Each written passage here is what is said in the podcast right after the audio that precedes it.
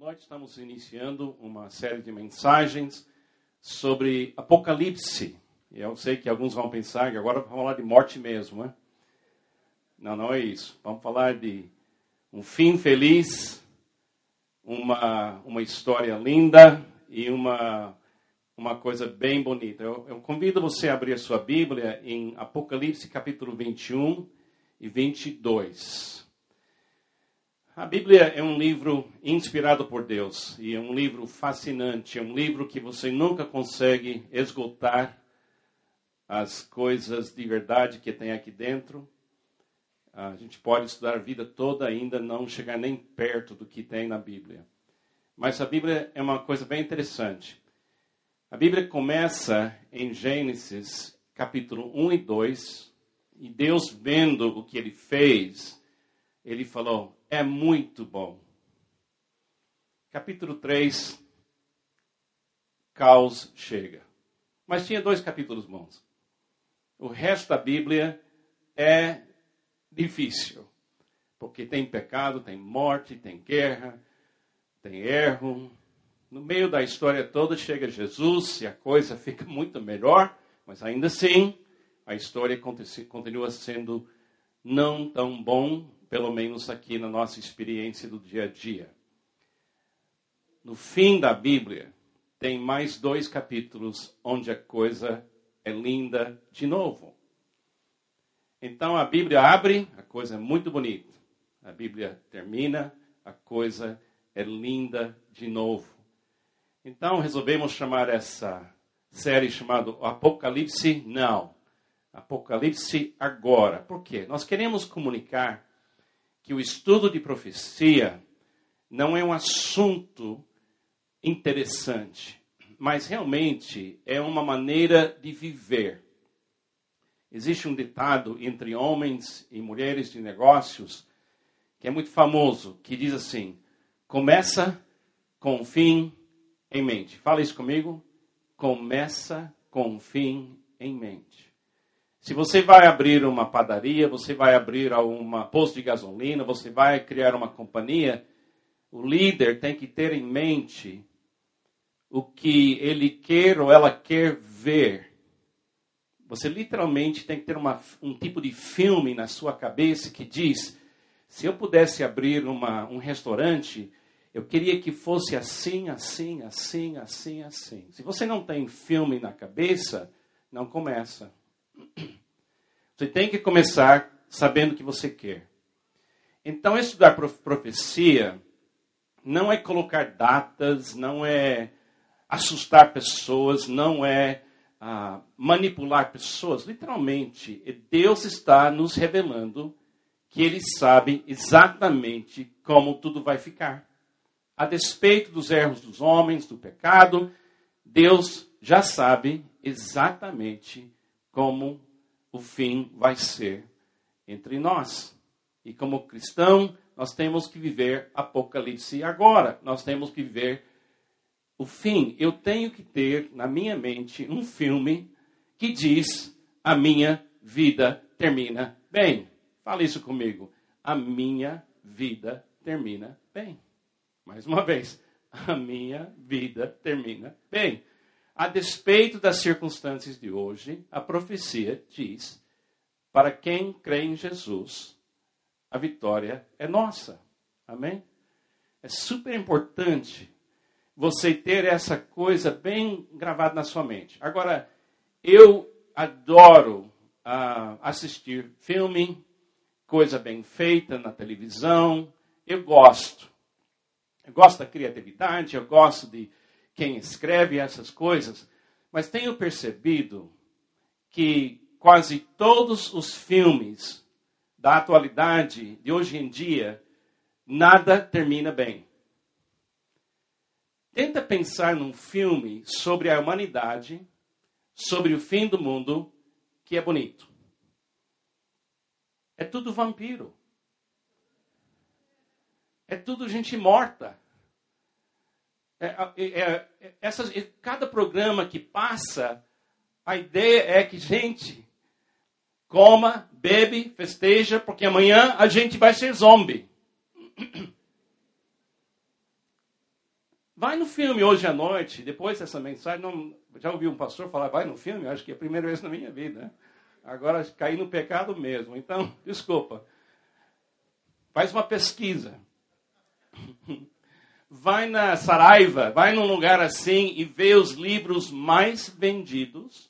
Amanhecer, o Harry Potter. E o fim feliz para a humanidade não é o que as pessoas têm nas suas mentes. Nós estamos simplesmente aguentando até nosso fim. E não temos uma visão de um fim feliz para o ser humano. Então, durante esses, vai ser quatro semanas. Domingo de manhã, generosidade. Domingo à noite, Apocalipse não. É minha, minha honra, privilégio pregar a primeira mensagem dessa série. Eu queria ler um versículo de 2 Coríntios, capítulo 1, versículo uh, 21 e 22, que diz assim: Ora, é Deus que faz que nós e vocês permaneçamos firmes em Cristo. Ele nos ungiu, nos selou como sua propriedade e pôs o seu espírito em nossos corações como garantia do que está por vir. Deus ungiu você. Quando eu viajo às vezes em certas igrejas, o pessoal chega em mim, quer tocar em mim para pegar a unção. Eu falo, não, eu quero pegar a sua. Você foi ungido. Você tem a unção de Deus, você tem o toque de Deus na sua vida. Também você tem o Espírito Santo, você foi selado para garantir que você vai estar no fim feliz. E o Espírito Santo de Deus você recebeu como garantia daquilo que vai acontecer. Apocalipse now habita em você. Você vai estar presente nos dois capítulos felizes no fim da Bíblia. Eu estarei. E todo crente que já viveu neste mundo. Obrigado. Sabe que tem uma bênção especial para quem traz água para pastor? Isso tem algum versículo, mas você vai receber. Depois eu tento achar onde está, mas tem, tem algum lugar, sim, com certeza. Obrigado. Outro versículo muito bonito. Mateus 6, 9 e 10, que diz assim: Jesus nos ensinando a orar, ele fala assim: Pai nosso que estás nos céus. Olha aqui, é uma exclamação: Pai nosso que estás nos céus ele continua: santificada seja o teu nome, venha o teu reino, seja feita a tua vontade, assim na terra como no céu. Apocalipse já. Chega dessa maldade e vamos chegar no fim. Então ele nos ensina: você tem um espírito que garante o que está vindo, então viva o fim agora. Você tem um pai no céu que ama você, então quando você ora, ora com o fim em mente. Muita oração do cristão é pedir e pedir e pedir, e às vezes reclamar e reclamar e reclamar, e às vezes é chorar e chorar e chorar. Tudo bem, temos que chorar, temos que pedir, temos que querer melhorar, mas nunca ora sem ter em mente o fim nunca ora sem saber que sua história termina bem. Eu sei que muitos de vocês estão passando fases na sua vida que parece que o vampiro, vampiro pegou você. Ou tem demônio que achou sua casa e gostou e ficou. Eu sei que tem muita luta, eu entendo, já passei por isso e vou passar mais. Mas eu tenho que lembrar todo dia que o fim é feliz. Tenha pessoas que eu perdi na minha infância que eu vou ver de novo. Tem pessoas que amo muito, que faleceram com doenças terríveis, e eu vi a fraqueza levar essa pessoa embora da minha vida. Eu vou vê-los de novo. Então, profecia não é um exercício de teorias da chegada de Jesus ah, na minha infância, na minha juventude, na Igreja Batista nos Estados Unidos, nos anos 70, tinha uma onda de pregação sobre profecia, fim do mundo, e tinha muita gente que ficou rico com isso, vendendo livro e fita cassete naquele tempo. Para jovens, olha no seu Google para ver o que é fita cassete, tá bem? Ainda não existe mais, ainda existiu, pode crer. E eu me lembro que eu fui na igreja domingo após domingo, após domingo, após domingo. Foi interessante porque o americano interpretava toda a profecia em função dos Estados Unidos. Se tinha terremoto lá, tinha terremoto em todo mundo. Todo lugar. Se tinha problema econômico, era fim dos tempos. Acharam que quase todos os presidentes eram anticristo. E Henry Kissinger foi o número um na lista. Eu, eu fiquei a, a, na minha juventude inteira dizendo: eu nunca quero pregar sobre profecia. Aí o Cid me convida para pregar sobre profecia. Acho que é a terceira vez na minha vida, como pastor de mais quase 40 anos, que eu prego sobre isso. Mas é um erro meu. Porque existe uma maneira correta de pregar. É uma coisa linda quando se lembra que aquele que é a pessoa que vai governar o fim já habita em nós. Amém? Então a sua história termina muito, muito bem. E a minha também. Então, uma pergunta: vale a pena ler o fim do livro agora? Alguém aqui tem a tendência de ter um livro que é tão bom que você pula para o fim e lê? Confessa o seu pecado, tá bom? Tem hora que eu não aguento. Tem que ver quem matou quem, quem fez o que, o que aconteceu. Eu, eu não consigo. Agora com DVD, coisa que você pode avançar a coisa, estou totalmente perdido. Eu não, não aguento. Tem que ver o que acontece. Mas é permitido na Bíblia ler o fim do livro. Agora, agora algumas ideias. Estudar as profecias da Bíblia é beber agora daquilo que vai acontecer. No dia 21 de novembro, eu e Pamela, nós vamos para os Estados Unidos, se Deus permitir. E pela primeira vez em nove anos, nós vamos reunir debaixo de um, um teto, em uma casa que eu aluguei, perto de Atlanta, toda a família McCord. Somos 21 pessoas. Cinco casais, 11 netos. Eu marquei só três dias, porque acho que talvez seja um limite para nós, não sei.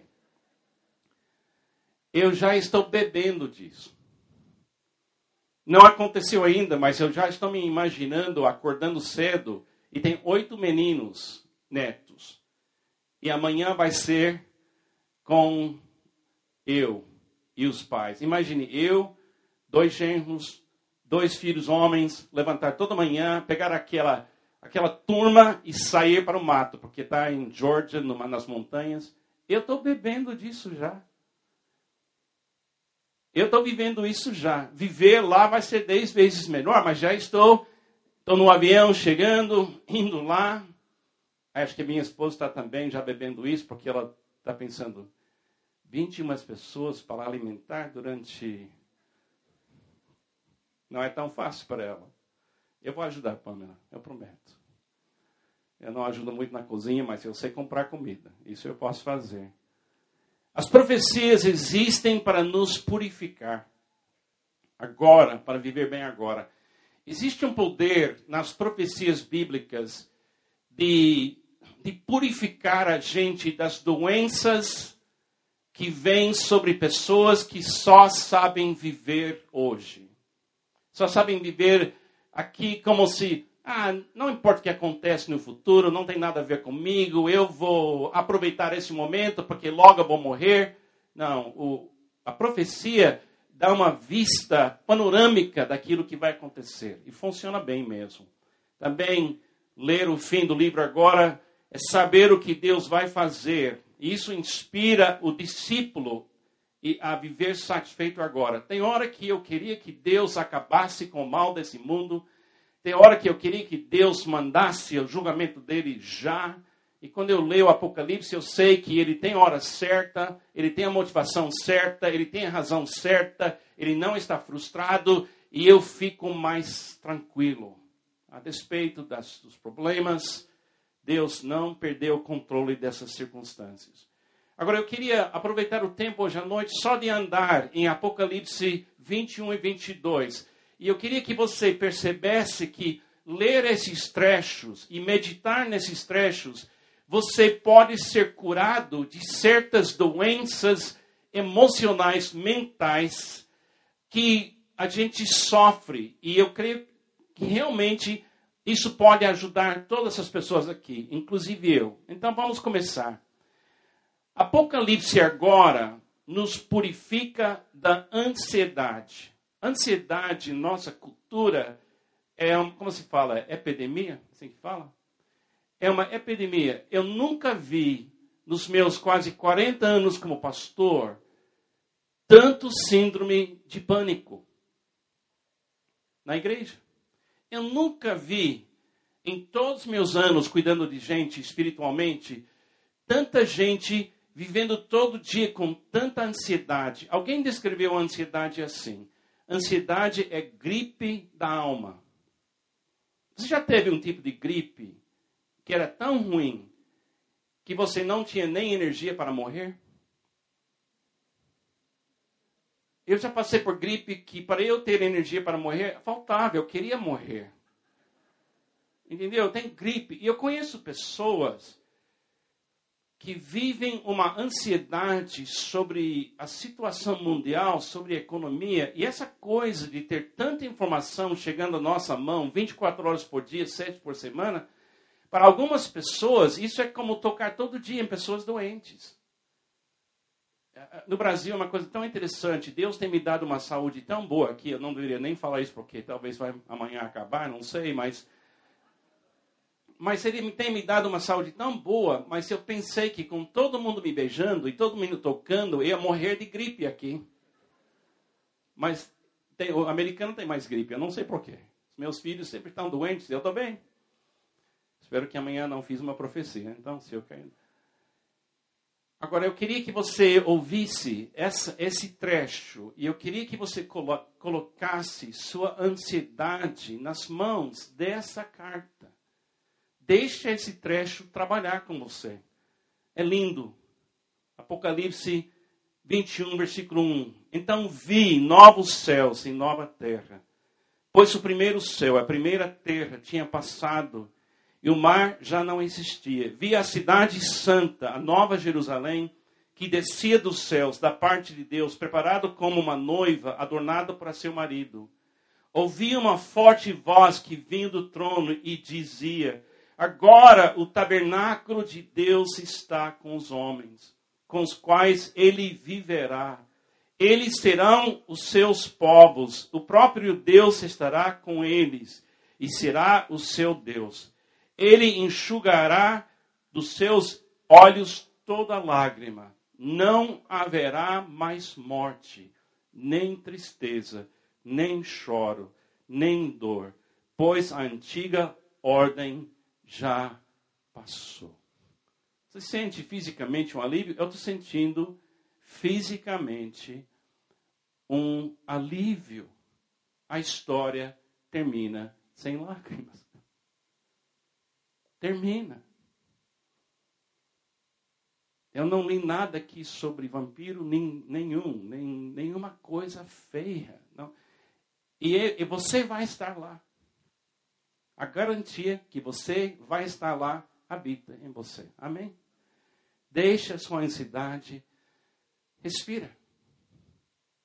O fim é feliz. Outra coisa, Apocalipse agora nos purifica da vergonha. Outra coisa que eu tenho visto muito durante esses 40 anos trabalhando com gente, o problema de baixa autoestima o problema de pessoas não gostar do seu corpo, as pessoas se preocupar tanto com a qualidade do seu carro, da sua casa, a pessoa tão focado em, em não, não ser diferente.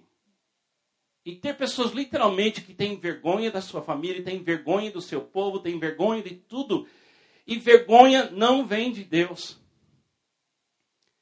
E um sinal que você está vivendo literalmente Apocalipse, já você está vivendo no fim da história, não no meio da história, é você poder gostar de você. A Pamela tem me ajudado tanto com isso, porque a Pamela ela é uma pessoa que está tão confortável com o que ela é. E quando eu chego. O Sidney é assim também. Eu acho que o pastor Sidney, para mim, é um grande exemplo de uma pessoa que, que simplesmente é ele. Eu gosto dele por isso. Ele não tem uma, não tem uma encenação. Eu acho que ele me abraça tanto de verdade. Eu falei hoje de manhã, só tem duas pessoas no mundo que tocam no meu cabelo, a Pamela e o pastor Sidney. Eu não permito mais ninguém, não entra na fila não, eu não vou permitir. Entendeu? Porque nós não podemos ter vergonha, porque a gente faz parte de uma coisa linda. Vamos ver você aqui, nesse próximo trecho, 21, 5 a 7. Aquele que estava sentado no trono disse: Estou fazendo novas todas as coisas, inclusive a gente. E acrescentou: Escreva isso, pois essas palavras são verdadeiras e dignas de confiança. Disse-me ainda: Está feito. Eu sou Alfa e Ômega, o princípio e o fim. A quem tiver sede, darei de beber gratuitamente da fonte da água da vida. O vencedor, que é você, herdará tudo isso. E eu serei seu Deus, e ele será o meu filho. Venha, eu lhe mostrarei a noiva, a gente, a esposa do cordeiro. Ele me levou no espírito a um grande e alto monte e mostrou-me a cidade santa, Jerusalém que descia dos céus da parte de Deus, ela resplandecia com a glória de Deus, o seu brilho era como o de uma joia muito preciosa. Isso é você, gente, como jaspe, claro como cristal. Tinha um grande alto muro com doze portas e doze anjos junto às portas. Nas portas estavam escritos os nomes das doze tribos de Israel. Havia três portas ao oriente, três ao norte, três ao sul e três ao ocidente. O muro da cidade tinha doze fundamentos, e neles estavam os nomes dos doze apóstolos do Cordeiro. Você entende que você é a noiva que ele faz novo? Você entende que você é essa cidade, Jerusalém, é a gente descendo para literalmente Deus habitar entre nós, ele ser a luz da cidade, a água da cidade. Você entende que esse fim é feliz? Eu não sei exatamente contra, como interpretar tudo isso em termos de o que é símbolo, o que é coisa real. Mas uma coisa que eu sei: se é símbolo, na Bíblia, se é símbolo, a realidade é dez vezes melhor. Não sei se vai ter ruas de ouro de verdade, mas vai ter rua. E se não é ouro, vai ser algo muito melhor. E muito mais bonito.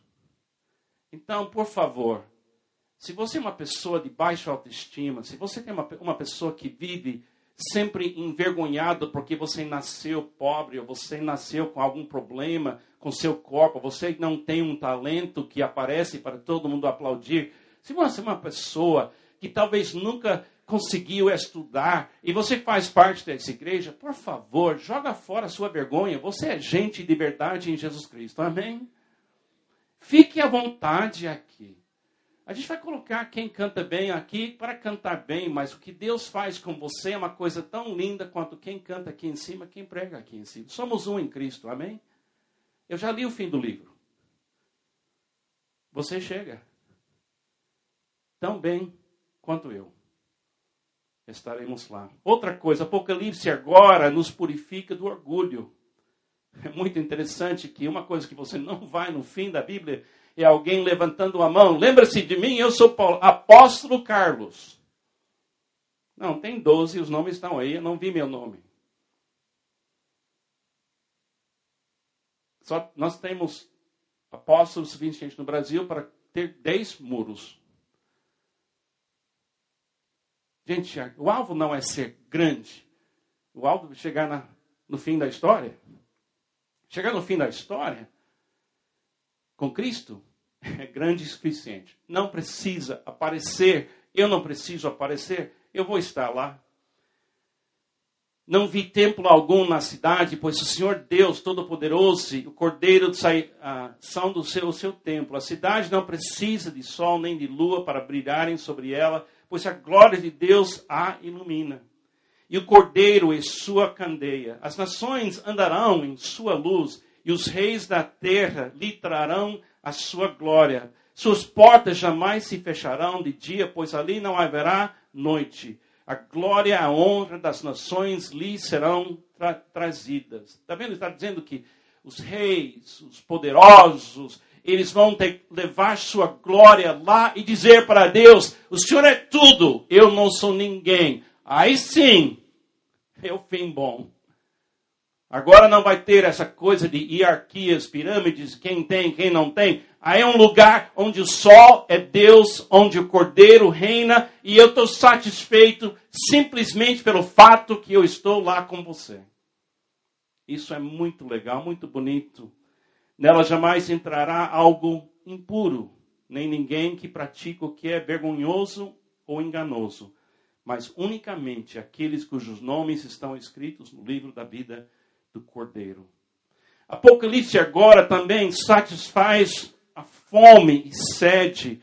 Literalmente, você pode ler esses trechos e meditar nesse fim e certas ansiedades, fome, sede que você tem, pode desaparecer. Talvez não fica permanentemente fora da sua vida, mas traz para você um descanso e aos poucos você fica satisfeito com a história da vida e da humanidade. Diz assim, outro trecho lindo, agora em capítulo 22. Esse trecho é sensacional.